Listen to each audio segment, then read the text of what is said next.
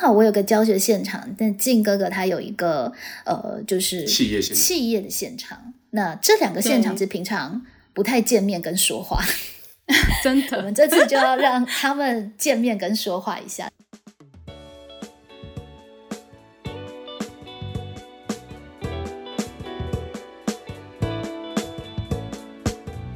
那个时候他给我一个回馈，我印象蛮深刻。他说：“哇，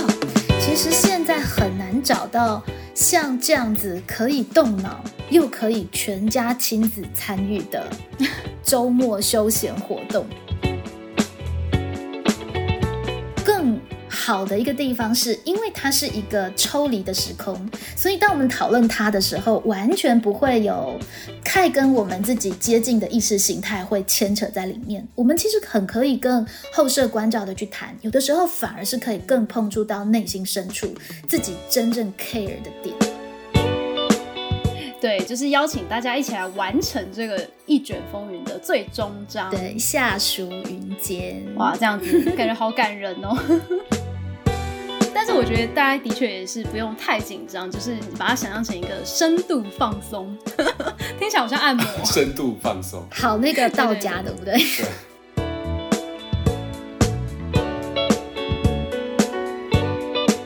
大家好，我是蓉儿，我是蓉儿，蓉儿乱想终于要来迎接暑假啦。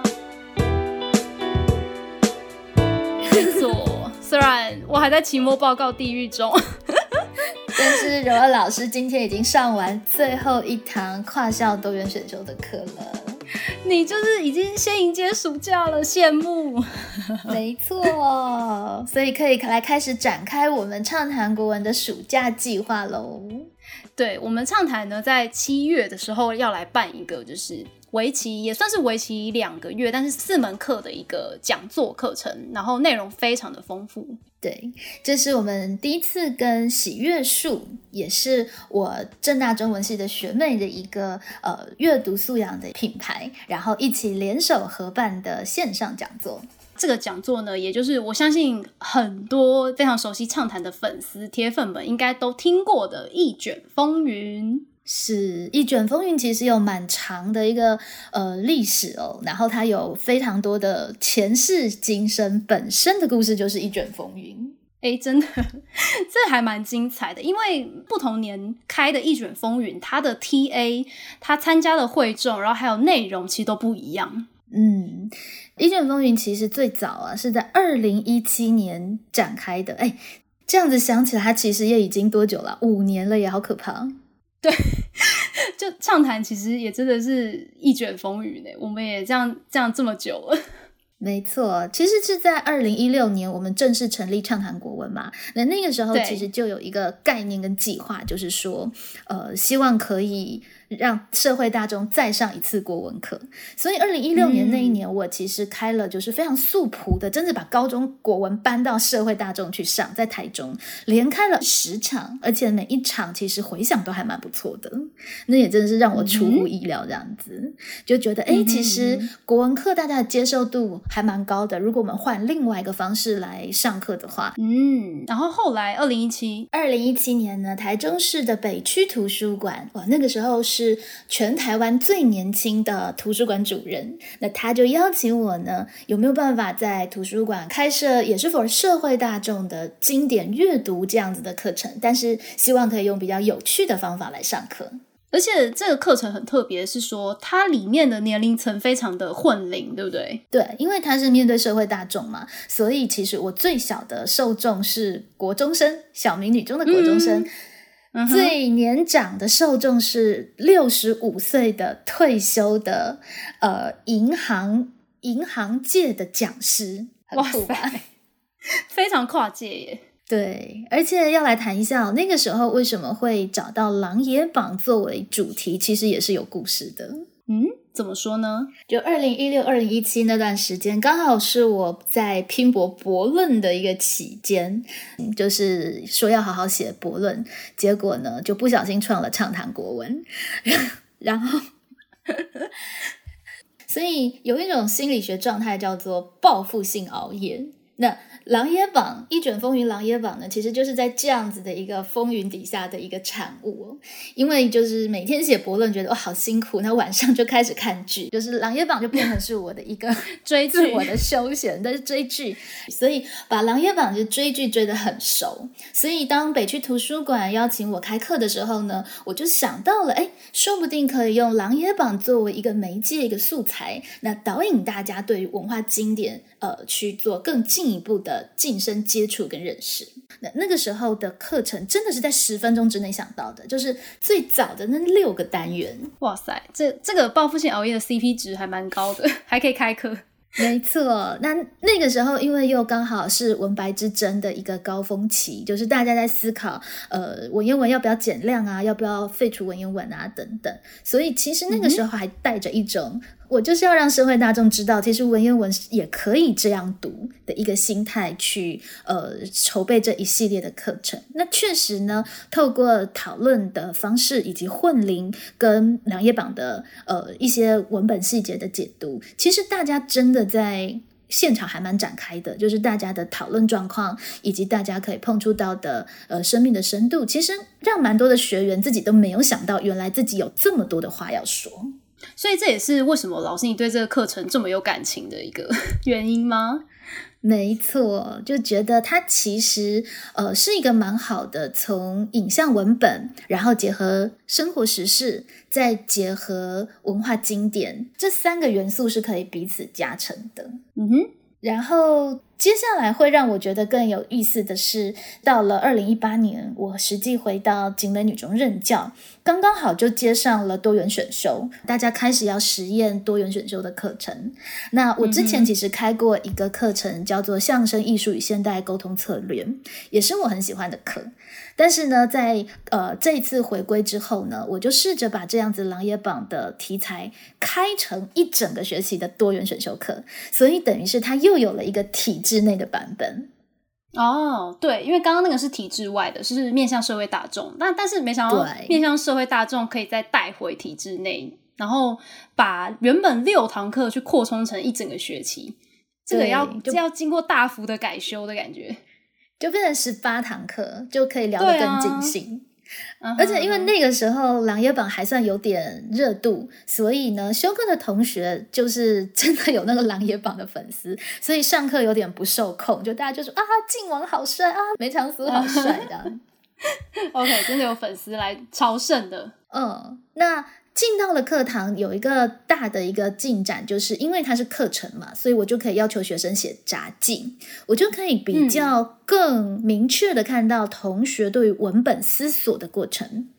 然后、呃。包含因为这样子的一个课程呢，同学在沟通之间就会开始有一些的语言，就是说哇，老师，我觉得这件事情，班上老师他其实做什么事情，其实我觉得他有什么样什么样的策略，就发现同学其实是可以透过文本的解读以及经典的导读，然后延伸到他对于日常生活的观察。我觉得哇，这是我觉得还蛮有成就感的一个地方。对，或者说哇老师，这就像是《韩非子》里面那个法术式，等于说，同学们透过这个课程，他也真的对这些文本很有感觉，而且，呃，因为是比较长期的，所以比起之前开给社会大众的课程，老师你更可以看到他们的成长，你更可以看到他们的对应用，这个成就感感觉是又又再加另外一个层次。然后那个时候又开始要写学习历程档案嘛，其实那个时候一零八课纲还没开始，但是已经有这样的风声，所以我又可以名正言顺的要求同学要写学习历程档案。直接帮他们开一个超棒的课，让他们档案很漂亮，这样子。对，超前部署，最认真的同学，他的学习历程档案整个整理出来写了三万字，哇塞，他写书吗？这位同学？他已经可以去投稿小论文了，这样子。对啊，好扯哦。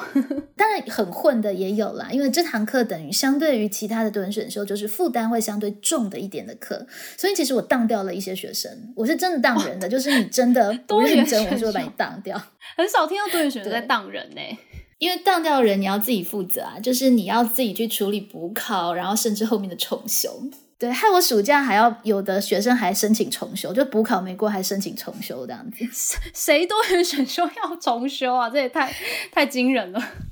对啊，但是真的很认真的，就是可以有非常大的收获，而且很有趣的是，这门课也让我收获了一些学生，到现在都还有保持联络的学生。对，嗯，也真的是因为兴趣，就是老师的兴趣跟学生的兴趣很很兴趣相投，所以也可以，虽然不是是就是不是你任教班的学生，但还可以持续这样联系，也是蛮感人的。嗯，是。那那一年的秋天，我们在台北办了一场讲座，因为蛮多老师我在教学研习会谈嘛，所以有一些老师就对于这个课程是怎么设计的，其实有点好奇，所以我们办了秋思台北的场次。然后在这个场次上面呢，呃，我们导入了教学的后设的关照，等于是我们实际上一堂狼野榜的课，呃，就是一卷风云狼野榜的课程，带呃老师们像是学生多选修的操作那样的讨论。那讨论完之后呢，隔天的课程，我们用后设观课的方式，带老师们去观看。你为什么在这一次的研习里会讨论起来？你为什么有办法进入文本？你为什么会对影像会这么的有这一些呃可能出乎你自己意料的观看？那是怎么引导出来的？就以比较教学法的方式带老师后设去关照这些的教学布局，其实在若不经意之中，荣儿老师动了哪一些的心机跟权谋这样子。对，而且那一场印象很深刻的是说，在那一场我们收获了一个很重要的畅谈成员，就是移民老师。对 对，移民老师就是那一次一卷风云课程的学员。那后来呢，就是哎相谈甚欢，所以呢就变成我们畅谈的一员这样子。不过，一鸣老师最近啊正在忙一件大事，要等一鸣老师忙完了之后呢，未来大家就又可以再次听到一鸣老师在好想畅谈，还有我们畅谈国文出没了。嗯，这一卷真的也是一路走来就是广结善缘呢，可以这样说，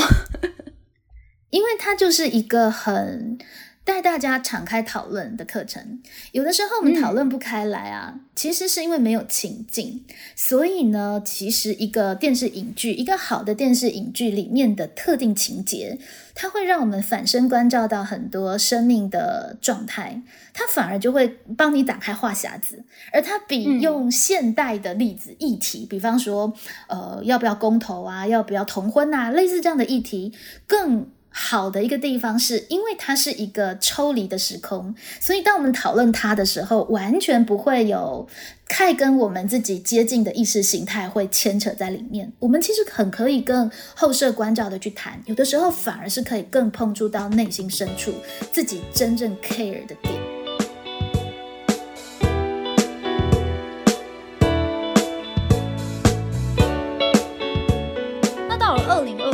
就是好像老师有一个开课的 pattern 嘛，就是呃体制外、体制内、体制外、体制内这样。所以呢，二零二零是不是你又再开了这个多元选修？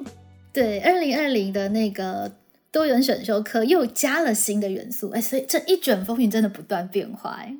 就为什么会对这门课其实蛮有感情的，就是这个样子，因为它等于也见证了台湾的整个一零八课纲发展过程的各种的新的尝试。到了二零二零，其实就是我们开始景美女中参与了库克云的数位线上课程，跨校数位多元选修。对，嗯那当时的秘书来询问我说，有没有想过把一卷风云开成线上？啊，那个时候我本来是想要回去开相声艺术与现代沟通策略的，但是呃，秘书就问我说，有没有考虑把多人选修开成线上课？嗯，一个新挑战，对，新挑战，啊而且我想。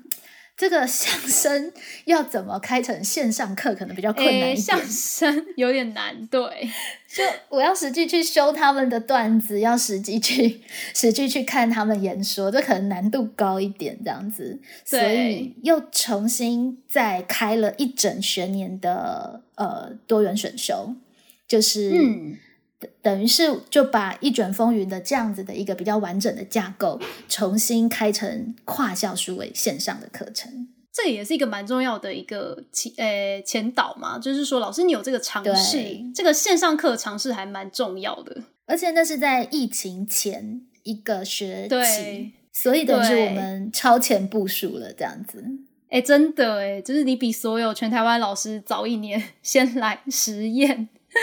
对，那个时候等于是秘书还找不到其他的老师想要来尝试这个东西，大家都觉得他很也难。是哦，大家都不想碰没料到，对，没料到那个半年之后，其实大家瞬间都会了这样子。对，就逼逼的大家都要进进入。那到了线上，因为我的学生就遍布在台湾的其他的学校嘛，等于是大家嗯是尝试了一种跨校然后素未谋面的方式。我也比较难做课堂里面的实体的讨论，所以就慢慢开始研发。呃，真的有一些新的见闻跟体会，那真的也是一年一年越来越成熟，让我在。像这个学这个学年，我们做的是才女夜未眠的多元选修，其实就顺利很多。包含你怎么做课堂杂记，你怎么让他们做及时的书写，你怎么样让他们讲话的时候要连接到 Google Meet，因为库克人实在是太难说话了。对，就是用 Google Meet，他们比较可以流畅的对话。以及这个阶段蛮重要的一个发展是，我开始让学生去画剧情的心智图。嗯，这个之前没有。对对对，就同学有留下比较完整的他对于整个剧情情节的一些特定重要情节的呃心智图的梗概。那同学因为画出来的版本不同，同学就蛮可以感受到每一个人在思考跟观看同一部剧的时候，其实是有不同的思维脉络的，很有趣。嗯，他们也真的是用一个呃高中生的方式在学那个文本诠释、文本批评这样子。对对，那因为在线上有一个比实体更方便的地方，是每个人都在电脑前，所以其实它有还是有它一定的好处，就是当你要去做荧幕的观看跟分享的时候，其实有些嗯部分是比实体更容易的。而且他们要查资料什么的也也是很方便。对对对，但是比较困难，就是因为网络它会累格啦，所以 呃，我必须要就说好，现在我给大家这个连接，大家自己去看这个《琅琊榜》的哪个段落，看完之后呢，再一起回来讨论。对，啊，就要有一些策略跟一些数位技能这样子。对对对，但是其实当你有布置了一定程度的任务的时候，其实同学还蛮 OK 的，就是同学的、嗯呃切换跟效率，其实比我预想中还要好蛮多的。嗯，所以就是对这一些课程啊，我们其实畅谈也都留了很多的很多的记录，嗯嗯，像是北区图书馆，呃，我们的雅倩有帮我们拍十六分钟的纪录片，十六分钟纪录片，对，所以多元选修呢，老师那时候有办校园的博览会，然后错秋思台北这一场就是也是开给老师后设观课的呢，我们也有一个纪录片，那我们都会把这些连接放在资讯栏，所以有兴趣的朋友呢，如果你好奇《一卷风云》的前世今生呢，其实都可以在这些过去的一些极光片语里面可以找到。是啊，就真的觉得，虽然就觉得啊、还要再整理这些影片蛮辛苦，但现在就会蛮庆幸有留下这些记录。哎，真的是一卷风云的一卷风云。哎，对，就是我们在讨论一个影像的文本，但这个课程本身也是很需要影像的纪实这样子。那个时候还有一支影片也蛮值得观看的，其实就在二零一七年最后一堂课，那个时候刚好是文白之争的呃一个高峰的时间，我们还录了一支，就是大家一起畅谈理想中的国文课是怎么样的国文课，嗯其实蛮感动的，就是等于是社会大众一起来思考理想的国文课应该是怎么样。欢迎听众朋友呢，可以点选那个资讯栏去做观看。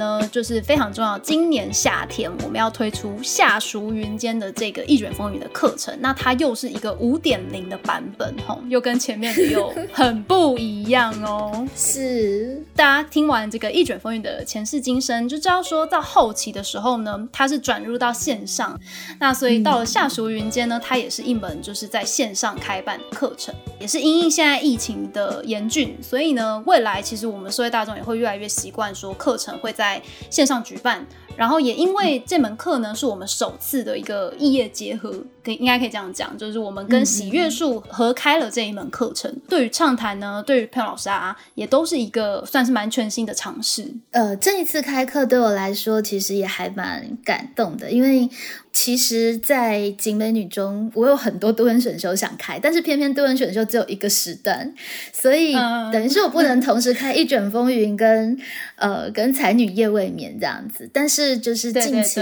可能会把重心比较放在才女夜未眠，加上其实可能拿野榜它一定程度就是它已经比较不是在热潮之上，所以学生也对它的了解度可能也比较没那么深，所以也许这次会是它的封箱之作。吧，但是因为里面的蛮多的探讨，蛮多的环节，真的是还蛮经典的，所以这次也还蛮开心，受到那个喜悦树的邀请，就是有这样子的一个课程的产出。对，而且这次的课程也等于说做了一个更新的跨界尝试，就是说一个是线上，然后一个是面向社会大众，那再来是说在课程的内容安排里面，还会去结合到心理学的部分。我们这一次呢，又加了一个非常关键的环节进来。对，所以我们就要隆重的介绍这个课程背后的灵魂人物，这个《一卷风云》下属人间的神秘嘉宾静哲哥来出场，掌声欢迎一下，自己拍。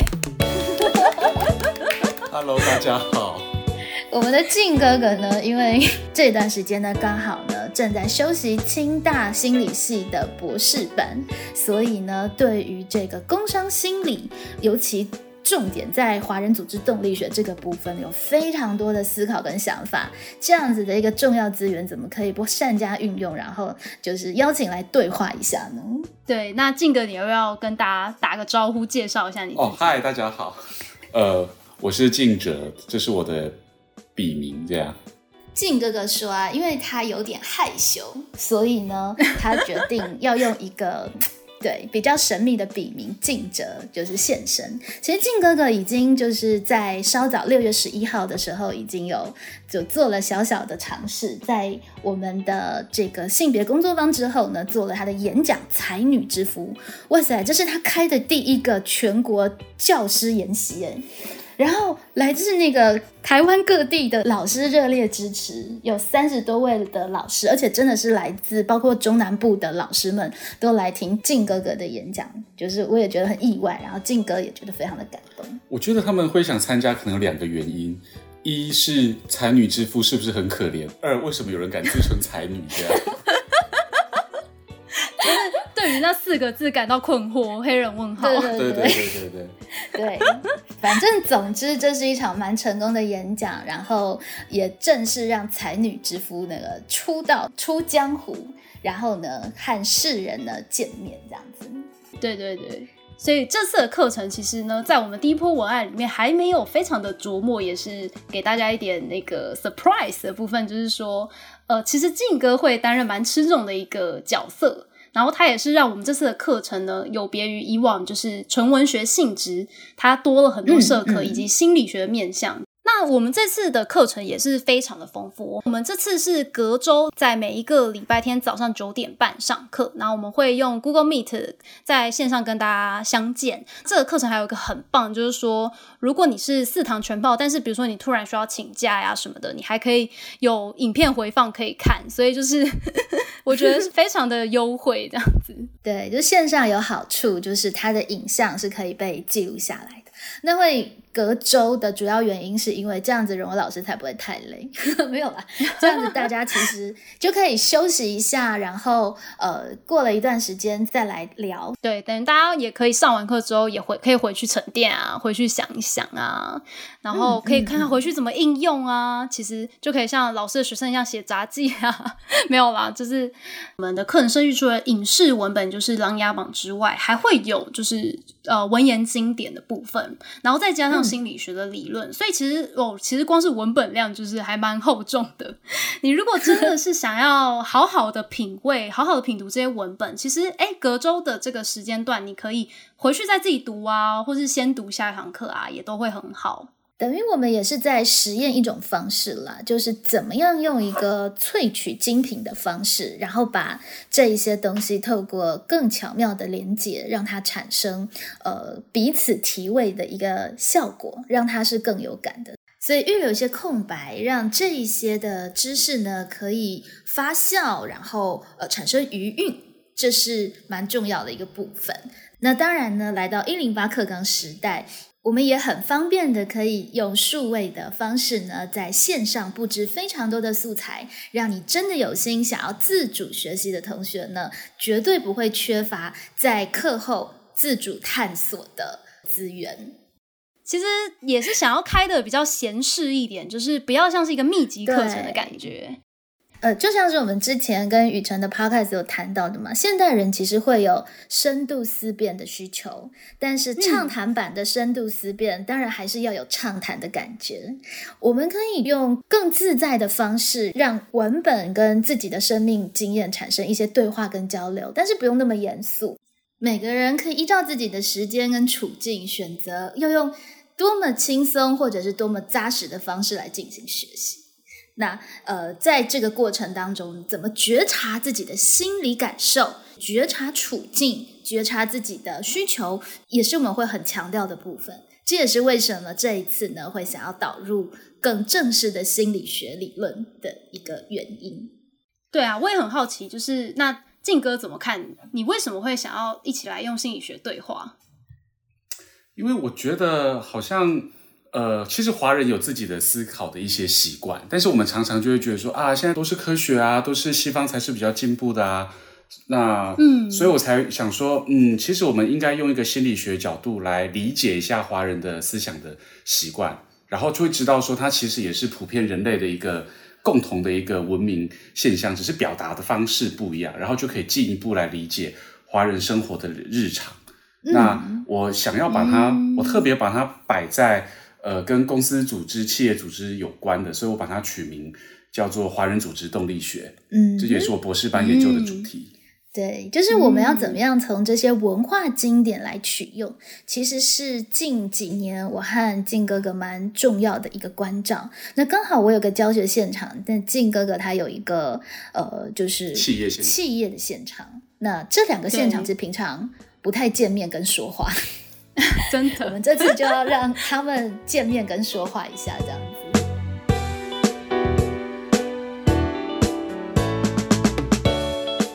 接下来也要来跟大家介绍一下我们实际上课程的主题还有内容，让听众朋友可以更了解。实际上，如果你来体验的话，你可以呃见闻到一些什么内容这样子。那我们第一堂课呢是开在七月十号早上，课程的主题是我想选你。要谈风云之下的局势权谋。《琅琊榜》整个剧情哦，在谈的就是一个呃少年梅长苏，他遭遇了全家被杀，然后还被判以谋逆罪这样子的一个重大冤屈。那呢，他因为中毒，所以面目全非，没有人认得他。他在十多年之后回到京城，企图要昭雪旧案，他要辅佐他的好朋友，就是晋王，一个本来不受宠的皇子上位。那在这个过程当中，其实就牵涉到一个非常重要的问题，就是好人用的心计还是好人吗？我们以前会觉得，就是啊，在那边什么权谋斗争啊、政治斗争，都是那一些呃追名逐利，然后呃追求荣华富贵的人用的。可是。当你要做一件有意义的大事的时候，似乎你也要动心计。那你动了心计，你还算不算好人？你这个分际拿捏要怎么样的去拿捏权衡？其实这部戏蛮大的一个重点。其实佩蓉这样说，就会让我想到，在在西方的心理学研究，尤其是组织的心理学里面，像刚才佩蓉讲到的政治权谋斗争，好像就是。很很很很厉害的人呢，很很工于心计的人才会去才会去做的。但是西方心理学他们真的就把政治个人的政治技巧拿来做研究，而且还区分出了四个面向来告诉大家说：，哎，如果你想搞政治，用这四个面向 就可以就可以好好来搞一下政治。嗯哼，对他竟然把政治技巧这件事情就也科学化了。嗯哼，量化是不是？对，它真的是有量化的指标。有什么网络应用能力，社交敏锐度。人际影响力，还有表面真诚，很有趣哦，是表面真诚哦，不是发自内心的真诚哦。对，这个是经过学术研究的所提出来的哦。有没有觉得很好玩？对，对。但这样思考上，其实它会有一些的盲点。对，呃，当然这个内容讲起来会比较深，可能就要到课堂里面再来聊，再来聊。不过其实我们在这里面就会发现，其实这个政治技巧啊，用下去有时候会真的太厉害、太可怕。那反而会需要华人的中庸之道进来调和。而且有趣的是，台湾自己的心理学界还把中庸之道也做了很好的研究，也把它提出了面向。还做出了量表，还发现华人中庸对 于个人的情绪调节是有帮助的，真的还蛮酷的。对，是有科学研究的哦，台湾自己的研究。嗯。所以，其实当我们把这个就是西方的政治的技巧，还有中文的哲思经典进行对照，其实你会发现里面有一些可以共鸣、呼应，或者是截长补短的元素哦。谈到这种政治权谋，其实你一定就会想到法家。所以这次我们也会在这个单元谈韩非子的难事，大概。带大家重新去理解一下韩非子，因为我们本来就会觉得说，韩非子就是一个很冷酷无情啊，然后呃视人民为草芥。说实在的，因为靖哥哥研究兵家，所以就是我也在重新比较去接触像法家、兵家这样的思想。即使导师班级的班级经营，其实我觉得近几年我用了越来越多法家的法术式。当你还是在一个。儒家为本的理念正道底下的法术式应用，其实可以让事情变得比较有效率，而且在里面你可以比较知道怎么有技巧的让大家呢去完成全班应该要完成的事情。说实在，它是一个我们可以重新提取的元素。这里可以补充一个一个生活小点，就是其实兵家是一开始我研究华人组织动力学的切入点，然后我读完以后，佩蓉。就觉得哎，好好用哦，然后就先拿来用在我身上，才去用在学生身上，就发现真的很好用。我好像是一种作茧自缚的概念，这样。你是一号一号实验品，一号白老鼠，一号被实验品，对，一号白老鼠。然后你才知道为什么兵家真的不可以在没有充分的儒家脉络底下广传，因为实在是真的太奸诈了。政治行为、政治技巧这个部分哈，我们觉得好像也不用说，想说啊，都是公司的中高阶才会去。呃，想到这个部分，其实我们可以想到一个比较生活化的部分，就是比如说，在一家公司里面有一个很大的专案出现，谁抢到这个案子就可以得到升迁了。那其实你知道别人比你适合，你明明知道别人比你适合，对，但是你明明也知道你其实比较适合当主管。OK，那这个时候你应该争取吗？你不争取的话，那就是别人争取到这个案子，他就升迁喽。那你争取吗？你争取的话，其实是不是反而让这个案子的效率变低？哦，这很难吧？哦，嗯，对，所以政治。风云其实常常在这种很小很小的地方。对，而且在里面你要怎么取舍，或者是它甚至有没有可能兼美？其实，在文本里面，不管是我们这次的《琅琊榜》，或是文化经典，或者是心理学的这些纵整讨论里面，其实就有非常多的激荡，可以激发你的 idea 去思考。类似像这样子情境，你在抉择的时候，可以怎么去思考？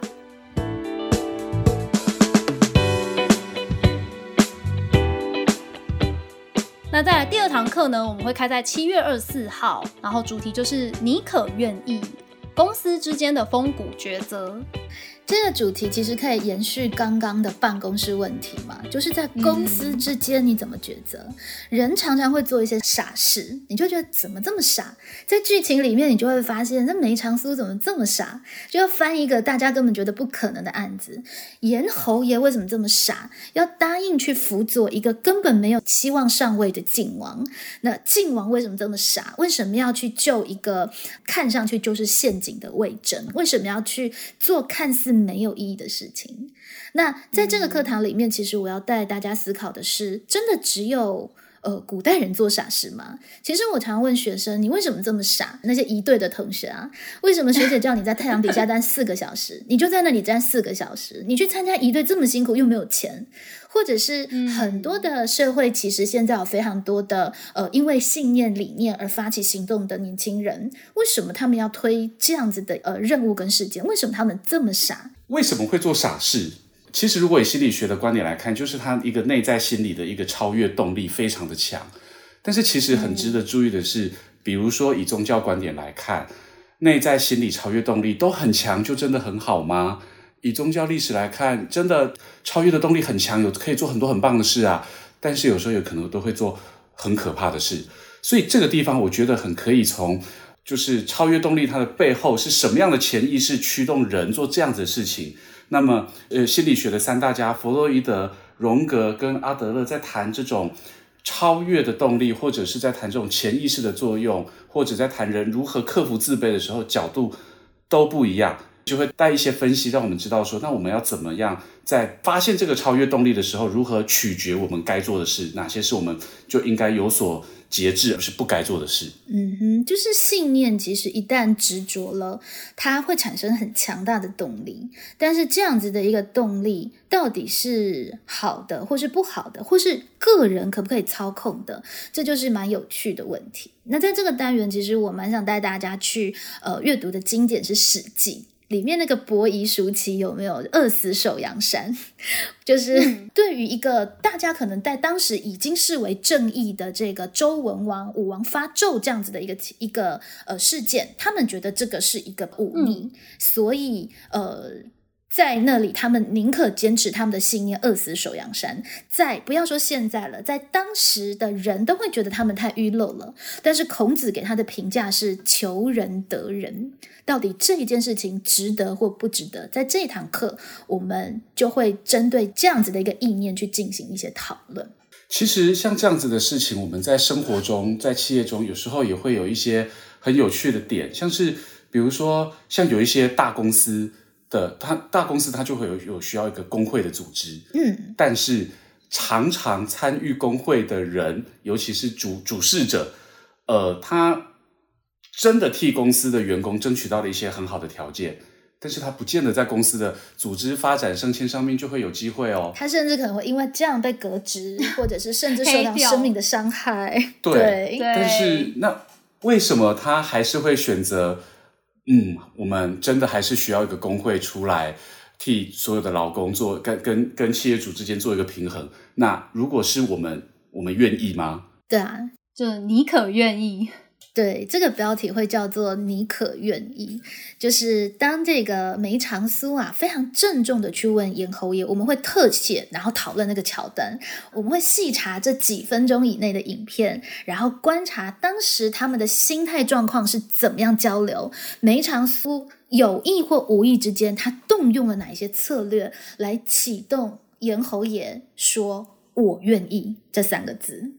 有的时候，我们其实，在现实生活里，你其实有的时候也会很希望自己更愿意去做一些事。比方说，看到不满的事，你如果愿意出头，就会觉得哇，比较爽快，也觉得自自己很棒。可是有时候又会有很多的害怕。那这一堂课，我们就要把这些东西都非常诚恳的面对，然后去呃，透过我们的经验，透过时代的例子，以及文本经典跟影视，还有心理学来做一些激荡跟讨论。没有定论，但是也因为我们这样子。的细查纹理的思考，我猜测对每个人来说都会有一些呃更清楚知道自己也许可以怎么想怎么做的一些灵感启发。对啊，像刚刚就是两位讲到的那个例子，都有让我想到一些其实不用很宏大叙事，但是其实你日常生活中就会遇到的一些经历，就像是比如说，如果是比如说如果是高中生的话，比如说他今天当班长，然后。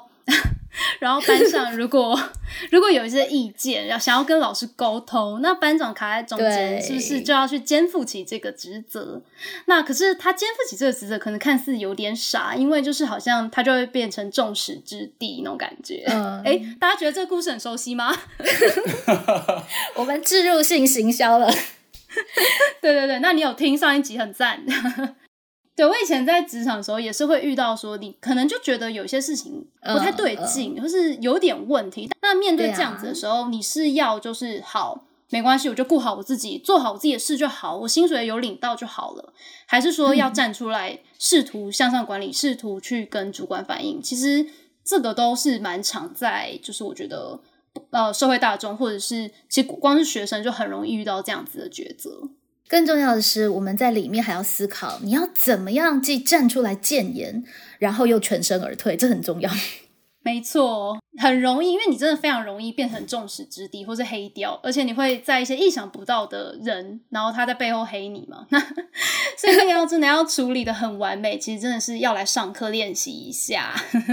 没错，先像《狼野榜》里面，它其实关于。沉冤昭雪这件事情，它其实就有不同的时辰跟近期。那你可以看到，随着情势的进展，他们的企图心就越来越大。从一开始觉得我们要努力，然后等皇帝过世之后，我们才可以沉冤昭雪。但是随着事态的发展，整个局势越来越明朗，他们呢就可以在进一步去思考，有没有可能在皇帝活着的时候，就由皇帝来下令沉冤昭雪。每一步其实你都要经过非。非常兢兢业业的权衡，然后每踏一步其实都要非常的小心，才可以完成一件有冒险的事情。所以不是叫大家要去飞蛾扑火，我们还要在里面想，我们要怎么样在公司之间，然后两相保全。其实就会需要第一集所讲到的政治技巧，所以要多报几堂。八月七号第三堂课，我们要来谈礼物与信物，就是那些你不曾留意的细琐。这一堂课其实是在比较后期跨校多人选修的时候才加进去的一个主题哦，因为我觉得其实《狼野榜》本身是一个蛮棒的剧本，它真的很多的环节设计的非常巧妙，那伏笔铺垫其实都蛮完整的，所以八月七号这一堂课会比较带大家用更细腻的眼光去观看呃剧情里面的细节，包含它里面用的信物，像是里面的玉蝉，然后呃榛子酥，还有像。赤焰手环呐，东海珍珠，看似不经意的一些小物件，其实在里面都产生了蛮重大的呃意象的象征意义。还有里面的空间，像是苏宅啊，还有朝廷啊这些空间，它的象征意涵，以及时间，像是清明节、元宵节啊，还有日常啊、过年呐这些情节，到底在整个剧情里面，大家其实可能就是没注意就这样过去了。但是如果我们把它更有意识，式的观看就会发现，它跟剧情其实有非常密切的关系。呃，所以我们说，魔鬼和天使都藏在细节里啊。尤其《琅琊榜》这部剧里面有非常多的礼，非常多的仪节，他们有很多的跪拜，然后有很多的行礼。如果是我们用现代非常呃青少年式的眼光去看，就觉得哇塞，淤漏这样子。可是里面的每一个。跪拜跟以礼，在不同的情境里，它都展现了不同的意义跟意涵。这是一个非常值得我们呢更静下心来去看。其实像这种细节的礼貌的行为，它很有意思啊。在心心理学研究会注意到，所谓的 good manners 礼貌行为，其实有时候会可以协助降低一些情绪上的创伤，然后带来比较好的互动。所以不要小看这些小小的礼貌的行为，比如说现在很多年轻人可能会觉得啊，礼貌可能呃是不需要的，都只是上对下载制，可能不尽然哦。尤其有我们在企业界有时候会发现，比如说呃去客户那边，老板请你喝茶的时候，你手上的一些小动作，其实就代表了他觉得你上不上道，他懂不懂，或者是男生之间，有时候客户之间，甚至比如说呃互相请抽烟，在企业界会常见嘛。那这里面的一些小小的动作。其实也都会让让人家觉得，嗯，那么你可能是属于一个跟我合或不合，我们是不是在同一条船上，同一个同一个类型想法的人，都会影响到一些具体的事情的。没错，尤其我们现在讲求直来直往的社会里面，说实在，还是有非常多的细节是呃，在彼此沟通互动里面，如果没有被好好的理解，可能会会错意，或是没有办法接应的时候，就会断裂的一个状况。所以除了一些文文学的象征意涵哦，这一堂课也会带大家去读《礼记》。呃，《礼记》是我在博班就是毕业门槛里面有个要点书嘛，就正大还保留了点书这个传统这样子。所以《礼记》整部书我是全部点过的，然后也才在过程当中，其实比较可以体会这些《礼记》怎么来，以及它怎么歪楼，它怎么会变成繁文缛节的。其实里面有一些规定本来是很体贴，但是因为它的意思没有被理解，它就变成。是纯粹的繁文缛节。那我们也会讨论到很多很细的，比方说你写信给老师，你要写你还是您啊？其实同学就问我这个问题，他说：“嗯，老师，我其实不太知道，就是要要说你还是您，因为他呃，可是他没有不尊重的意思哦，他觉得说您会觉得好像有点生疏，说你好像比较亲切，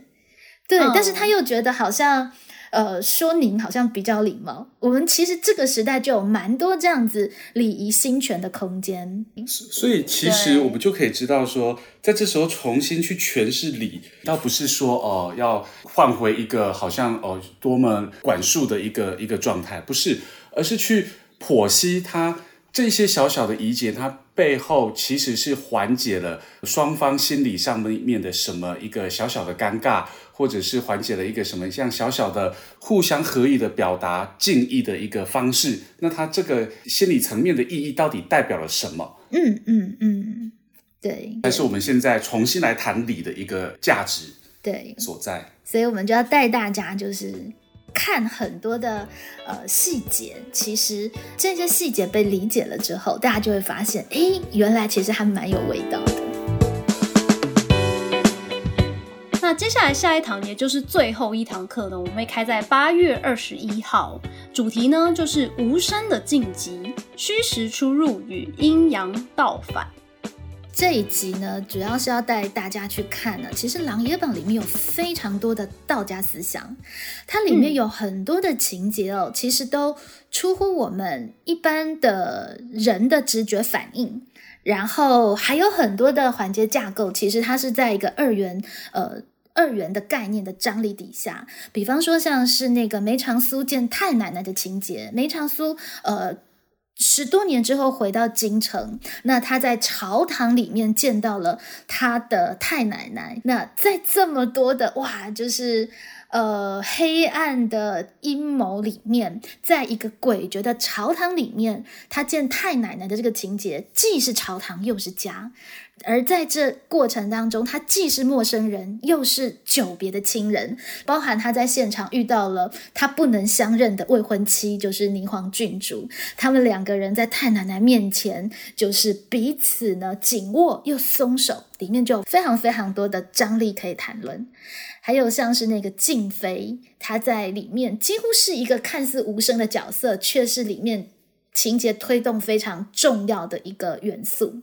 还有像是梅长苏被关进那个玄镜司啊，就是呃要他招认一些事情。那一般人想象的都是说哇，一定死不招认，但他全部认了，反而造成了这个呃下手尊，就是那个呃大反派他的一个困境跟为难。所以里面有非常多可以去跟。道家思想、阴阳思想对话跟呼应的一个地方，它也真的在现实生活里。其实这个，尤其这个部分对我影响蛮大的。像是在里面还有个情节是梅长苏在帮助晋王上位的过程当中啊，他。在过程里面就讲到了一句话，就是一开始他叫晋王低调，可是后来他跟晋王说：“我们呢遇到机会的时候，他遇到了一个机会，就是皇帝要派给他一个节制巡防营的任务的时候，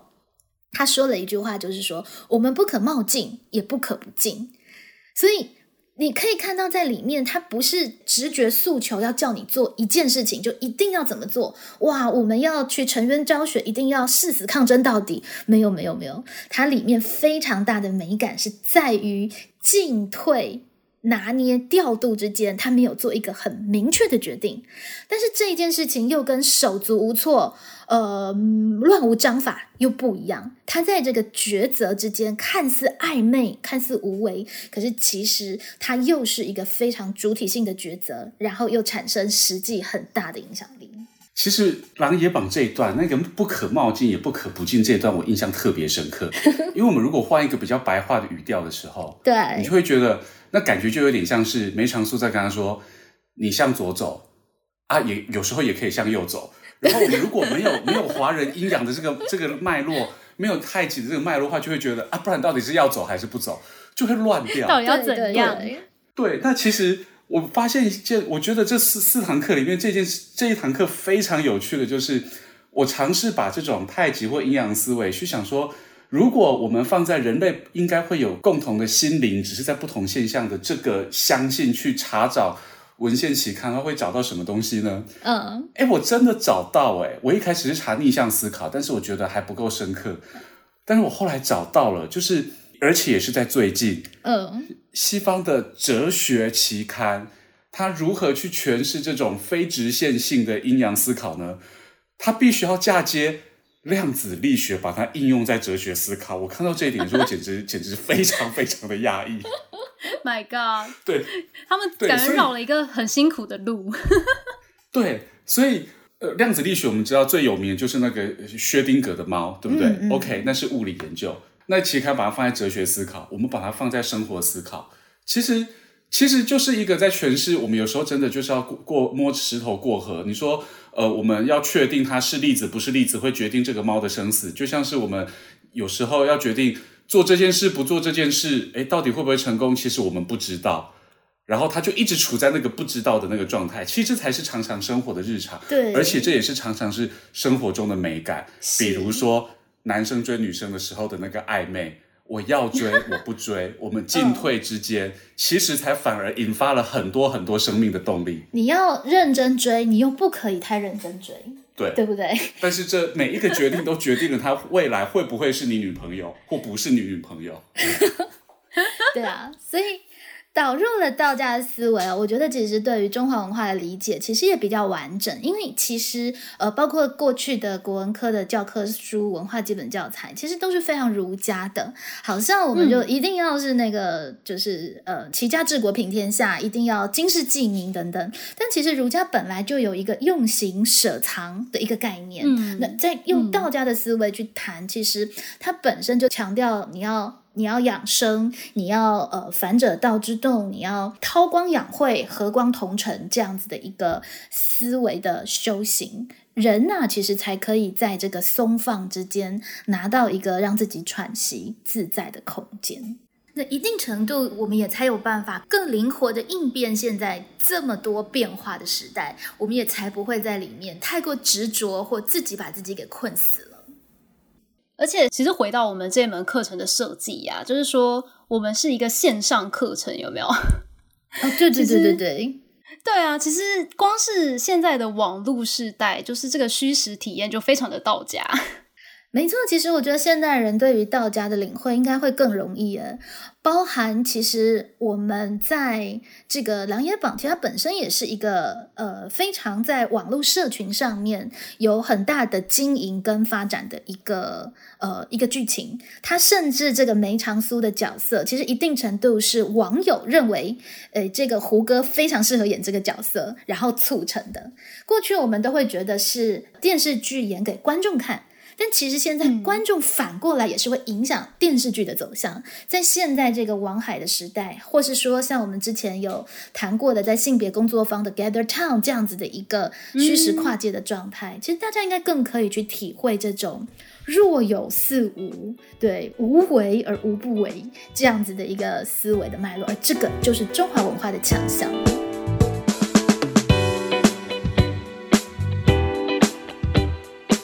哇，那这个课程真的四堂非常的精彩，刚刚也是给大家一个线上试听版喽，就是，对对对，也是希望可以更多的听众加入我们。哎，但是其实我一直都有一个问题，就是呢，其实我从二零一七年就跟到现在，但是呢，我就是那个从头到尾都没有看过《琅琊榜》的人。没有你知道追剧，真是没错，就是你知道都跟了五年，然后都还没去追。好啦，但是就我也我觉得听众可能也会有这个问题，就是说，那如果没看过这个剧怎么办？哦，那就要问婉容啦，你都没有看过这个剧，那你对这课程的 进入感觉如何？其实我我觉得要问自己，就是自问自答一下，这样听众就其实要问我是不是？好，对、啊，诶，其实其实我自己观点是非常 OK，是因为其实呃，这个影像之前像是在二零一七年的时候，老师都会把这个重要的情节是剪辑出来，所以老师会在课堂上面播给大家看，所以。看完之后，然后针对这个情节内容去讨论，而且其实也像刚刚试听版的那个内容，就是佩老师会帮大家补很多脉络，所以基本上不太会觉得很难进入这样子。那其实重点是连接到后面的这个生命反思的部分，所以我自己是觉得还好啦。对。对，其实就是后来的对于自己生命的关照跟反思，才是我们在这个课堂比较想要带听众朋友去感受的。那当然，你真的看过《琅琊榜》，一定感觉又更精彩，就是你会更知道这个人物的关系啊，以及他们的呃忍辱负重啊，你一定就会更清楚。所以，其实为什么我们要比较早一点做宣传，是因为才可以留一些时间让大家去追剧，这样刚好放暑假了嘛。就快放暑假了，哎，高中生有推广假，就是特别希望高中生，因为高中生其实有时候你在国文课堂上反而没有那么多的时间可以打开来呃进行讨论，那你就会觉得这些文本都好无聊，或者是它只是被注释啊，或者是被那个注释前置，其实这是一定程度让你重新跟文言文建立关系的一个还蛮好的机会。但是高中生你可以在考完期末考之后再开始去追剧，好吗？好，就是。还是要先以课业为重，这样子。对，对对对。刚刚说我们有推广价是，就是四堂合报是八百块，真的是非常的推广。那还有个好处就是，高中生也可以有机会去体验跟。大人一起去呃思考事情，那大人不同的生命经历，其实有的时候会蛮开拓你的思考跟眼界，跟你跟同才讨论，其实感觉会不一样。对于大人来说，其实也是另外一个有趣，因为可能现场会有些学生，那你就可以听听现在高中生他们是怎么在进行文本讨论的，就双方刚好有不同的见闻。这我们在性别工作坊有聊过嘛？就混龄其实可以让彼此是有不同的见闻，这也是我们畅谈国文还蛮。想带大家体验的部分，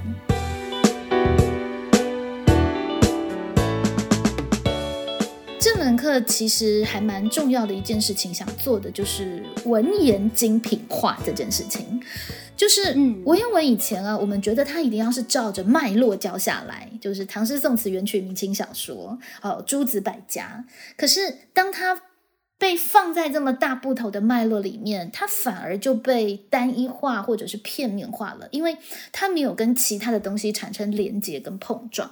所以这堂课呢，不是要告诉你说，哇，你学完了之后就知道诸子百家的脉络，而是你可以真正透过这样子的一个碰撞跟其他元素的呼应。对这一篇文本或这一本经典，比方说《韩非子》，比方说《礼记》，比方说《论语》，比方说《史记》，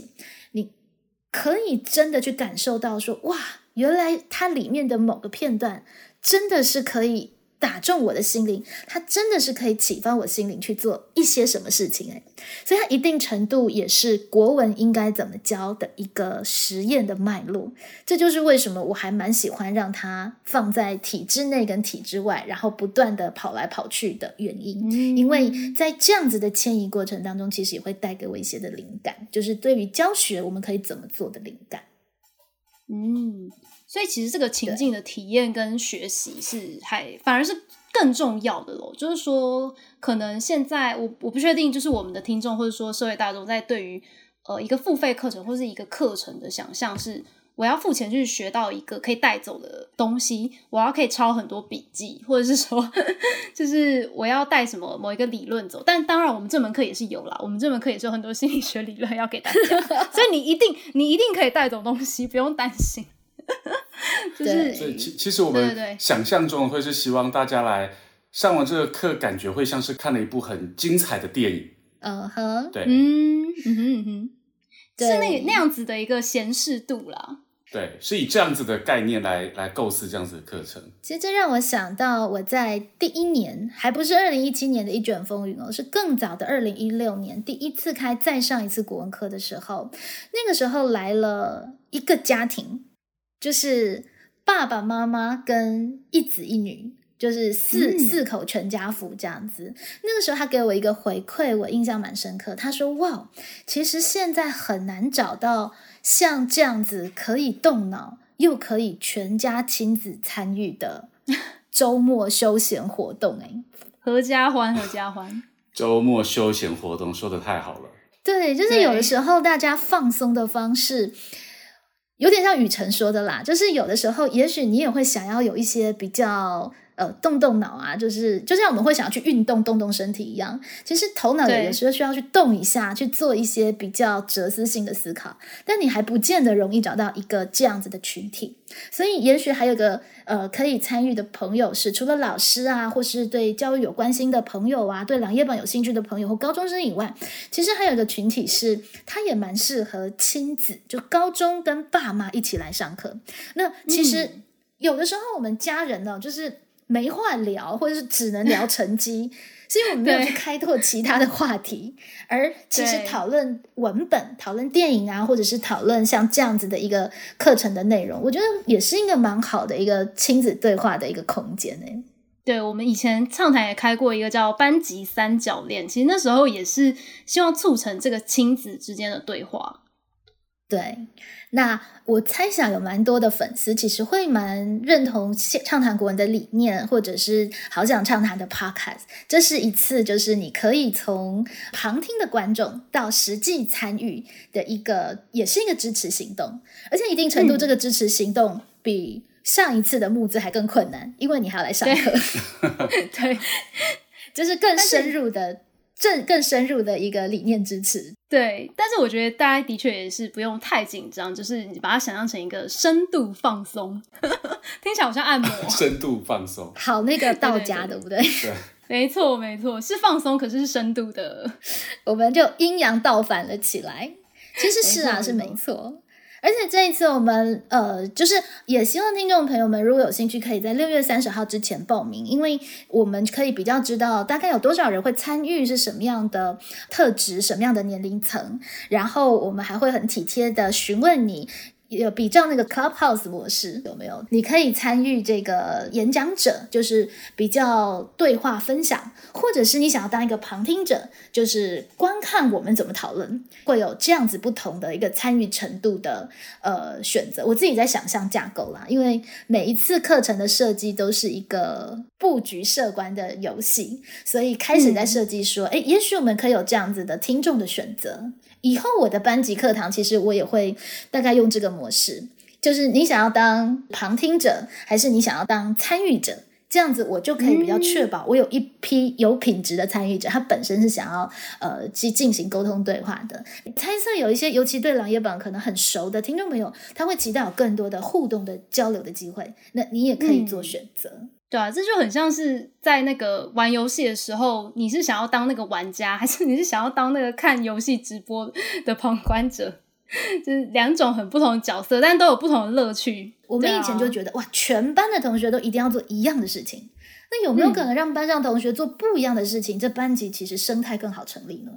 其实啊，我们也花了一些时间在想如何让更多的人呢，可以愿意参加这种深度的放松。对，我们构思了对很多很多种、很多很多种有趣的方式。嗯，对，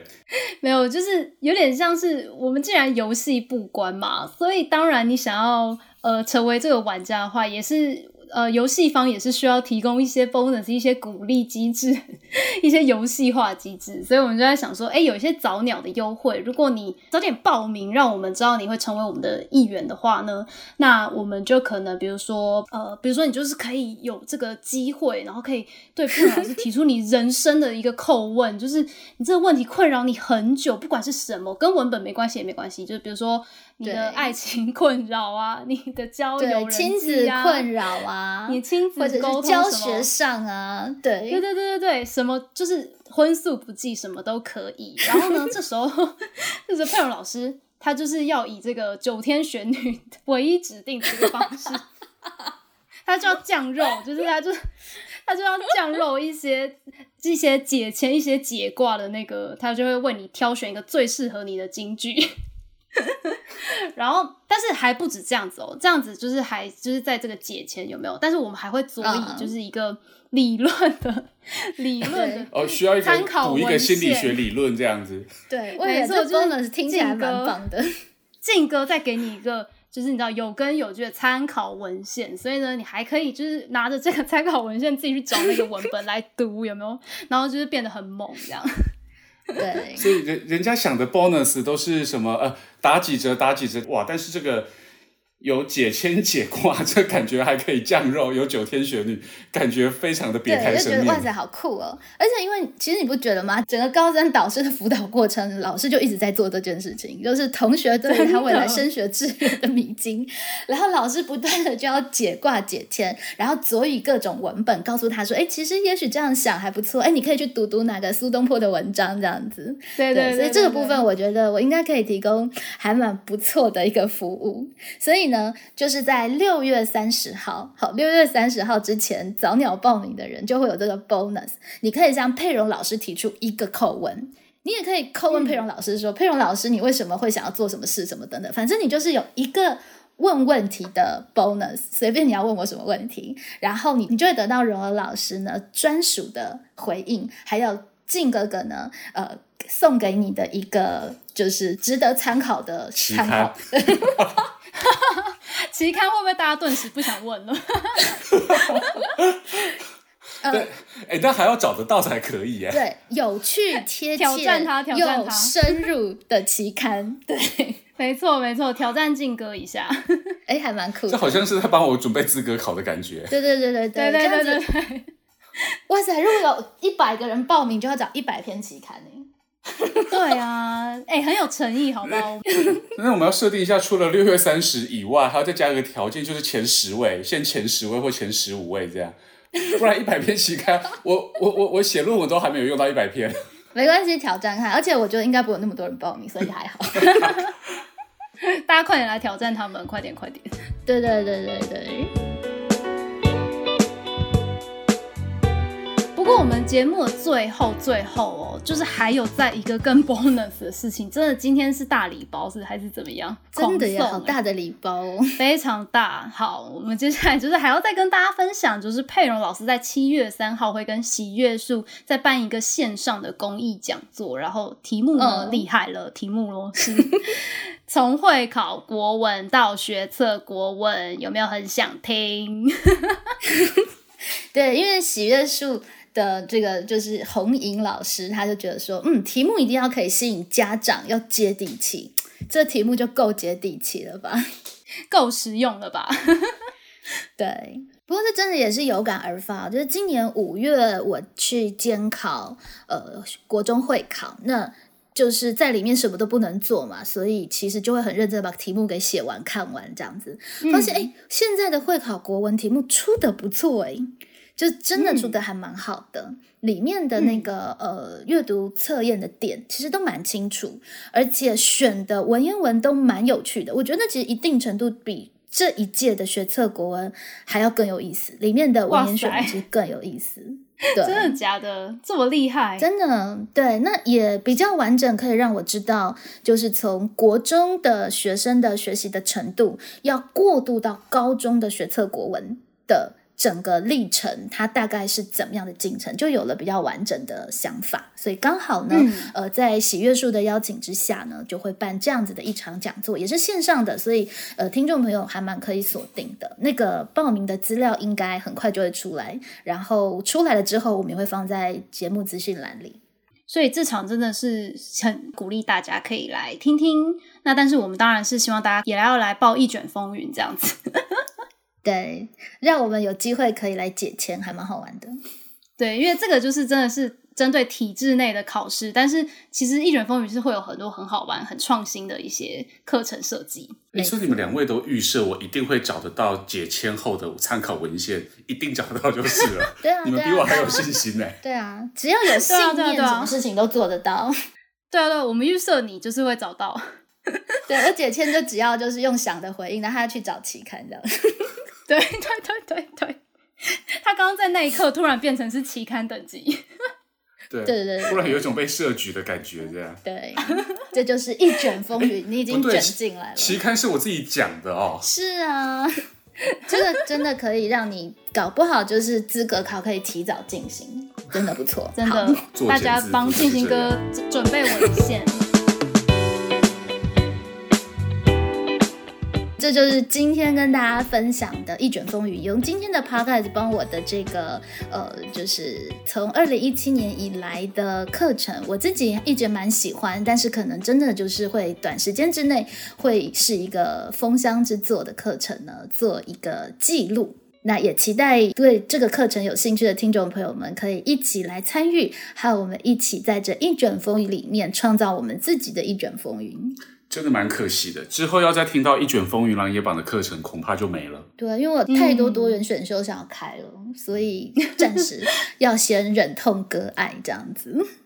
对，就是邀请大家一起来完成这个一卷风云的最终章。对，下属云间，哇，这样子感觉好感人哦 也走过了这么多年，对啊，没错。那当然，这一次最特别的是有我们的静哥，静哥要不要最后也跟大家打个 say 个 goodbye 的？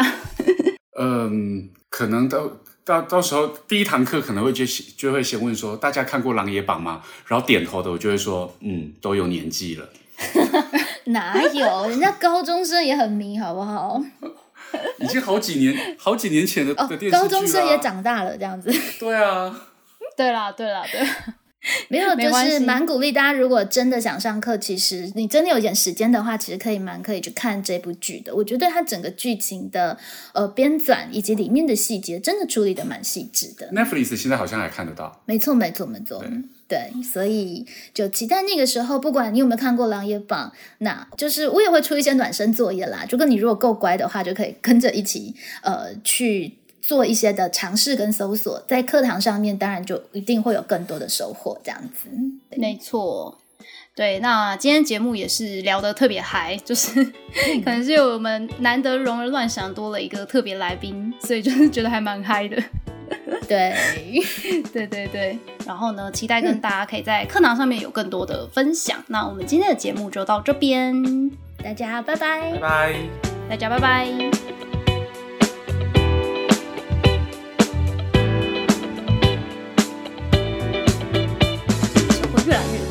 而且越来越需要以这样的形式。我先喊人一下，起床了，喊人。哦，我等下那个重讲，我等下那个重讲，我觉得好笑。我有一直在听，听着听着就睡着了嘛。笑死！哎，我觉得如果花絮你把这个剪进去会很好笑，放在最后面。实在是，静哲其实睡着了，神秘将军睡着还蛮好笑的。静静哥是在听深夜广播电台，是不是？对，真的有这种感觉。实在，而且你睡觉速度也太快了吧？